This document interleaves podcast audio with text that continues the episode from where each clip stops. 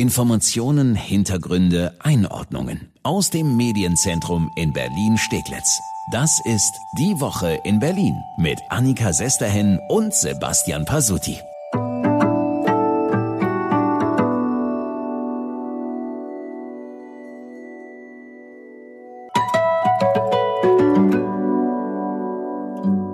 Heute mal ein bisschen anders bei uns hier im Podcast die Woche in Berlin. Ich alleine, Pasuti kann heute leider nicht. Ich hoffe, nächste Woche haben wir alle technischen Probleme gelöst. Wir machen es so wie alle anderen im Lockdown. Wir versuchen irgendwie äh, jeder aus seinem Homeoffice miteinander zu kommunizieren. Heute hat die Technik leider nicht mitgemacht. Von daher ein Podcast heute. Nur mit mir alleine, aber Sie sind ja alle da hoffentlich. Erstmal herzlich willkommen. Wie immer fassen wir freitags zusammen, was so los war in Berlin. Und es gibt zwei Sachen, die gehen wahnsinnig schleppend voran. Das ist einmal die Auszahlung der finanziellen Hilfen vom Bund und dann die Impfstoffversorgung. Wir fangen mal mit dem Geld an. Wenn Sie jetzt ganz dringend Geld bräuchten, so richtig akut, weil Sie die Miete nicht zahlen können, weil Sie vielleicht sogar nicht genug Geld für Lebensmittel haben, dann würde es Ihnen herzlich wenig nützen, wenn ich Ihnen das Geld oder irgendjemand Ihnen das Geld in zwei oder sogar drei Monaten gibt. Aber genauso läuft's leider gerade in Berlin. Genau vor diesem akuten Problem stehen tausende Gastronomen, Einzelhändler, Kulturschaffende. Es ist wirklich heftig. Wir haben jetzt ja Mitte Januar und erst seit dieser Woche werden die Novemberhilfen, ja, also November, wird erst seit dieser Woche ausgezahlt und genauso geht es weiter. Seit kurzem ist ja klar, frühestens im März werden die Hilfen für Dezember und auch Januar dann voraussichtlich ausgezahlt.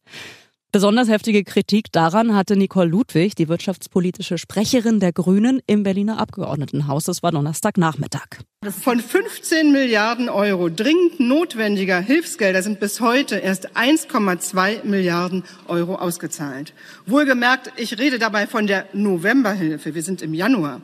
Ganz zu schweigen von Dezember oder gar Januar. Die heißt dann im Januar übrigens wieder Überbrückungshilfe, muss neu programmiert werden und ist daher natürlich auch noch gar nicht zu beantragen. Meine Damen und Herren, mich macht das fassungslos und wütend.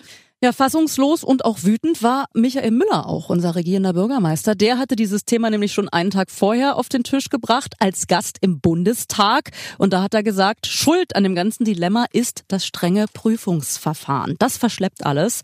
Das müsse dringend gelockert werden. Und er hat auch eingeräumt, ja, es kann sein, wenn man das Prüfungsverfahren lockert, könnte es einigen Betrügern weiter die Tür öffnen.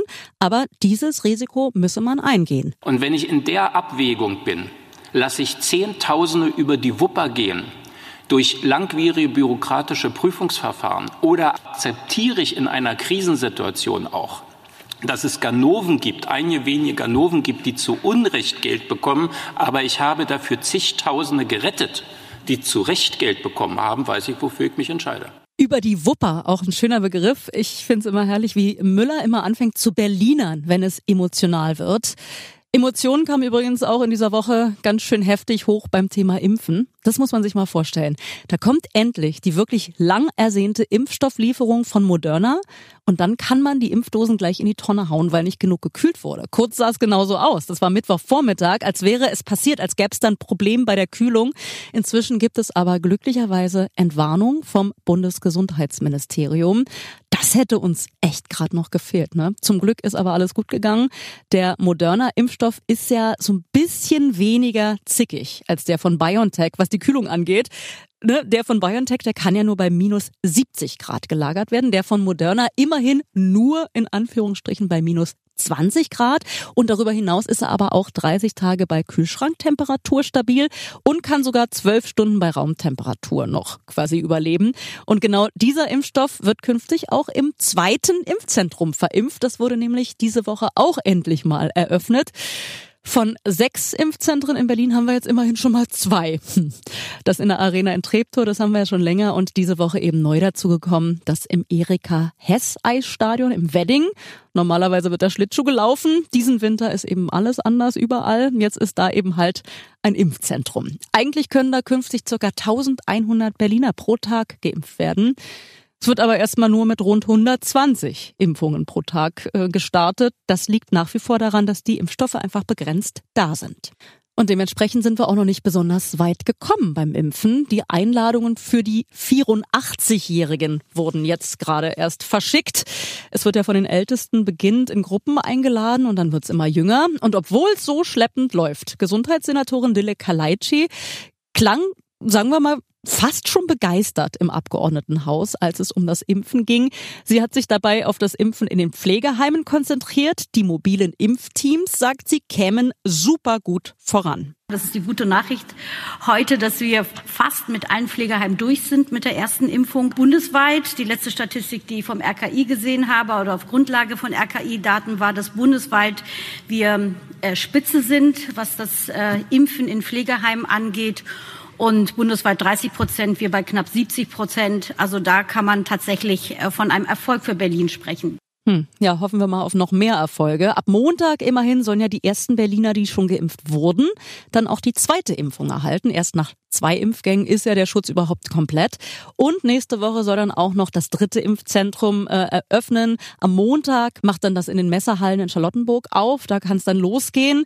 Da hätten wir dann immerhin schon mal drei von sechs Impfzentren. Mühsam ernährt sich das Eichhörnchen.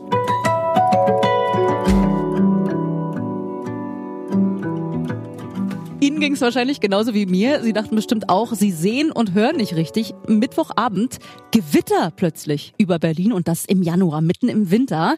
Äh, mich hat übrigens genau dann getroffen, als ich von der Arbeit los wollte. In Steglitz hat es so heftig gekracht. Es gab Blitze, kräftiger Donner und dann Schneegestöber. Also da fiel kurz richtig heftig recht viel Schnee.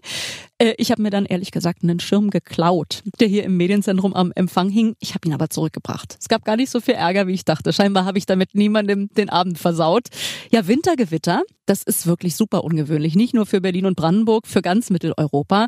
Bei Gewitter denken wir ja sowieso sofort an schwüle Sommertage, an denen sich gegen Abend so große Wolkenberge auftürmen, wo es kurz dunkel wird und dann kracht's. Und die Statistik gibt uns da recht. Also es ist nicht nur so ein Gefühl. 90 Prozent aller Blitze werden bei uns im Juli und August registriert. Ganz selten gibt es das aber eben auch mal im Winter. Dazu brauchen wir aber die richtigen Bedingungen und das gibt es eben nur selten. Es ist einfach gesagt im Grunde wie im Sommer. Es muss kalte Luft auf warme Luft treffen und dann kracht's. Im Sommer ist es aber einfacher. Da heizt die Sonne den Boden auf, sorgt für heiße Temperaturen unten und wenn dann eine Kaltfront reinzieht, boom, im Winter haben wir das eben nicht so oft. Gibt ja nicht so viel Sonne, die den Boden erwärmt. Der Boden hat in der Regel Temperaturen um 0 Grad. Es muss also richtig, richtig kalte und auch feuchte Polarluft reinziehen, damit der Temperaturunterschied groß genug ist. Also es muss ungefähr ein Unterschied von 30 bis 40 Grad sein. Genau das hatten wir Mittwochabend. Und das hat dazu geführt, dass es richtig gerumst hat mitten im Winter. Insgesamt es, haben Sie auch bestimmt gemerkt, aber auch nur ein kurzer Spaß. Gab so vier, fünf Blitze, dann war das Thema durch. Und auch das lässt sich erklären. Kalte Luft, so wie am Mittwoch, hat weniger Wasserdampf und hat damit weniger Energie. Deshalb scheppert es auch weniger, beziehungsweise eben halt nur kurz als bei so einem Wärmegewitter im Sommer, wo wir das ja kennen, wo es ja manchmal dann umgekippte Bäume gibt, stundenlang Zugausfälle und so.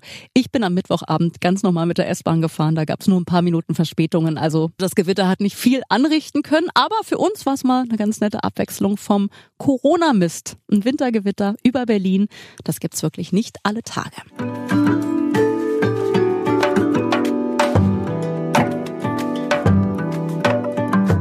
Da kriegst du einen Schlag im wahrsten Sinne des Wortes. Also wenn wir mit einer Sache in diesem neuen Jahr nicht mehr gerechnet haben, dann mit weiteren Pleiten, Pech und Pannennachrichten vom inzwischen ja eröffneten Flughafen BER.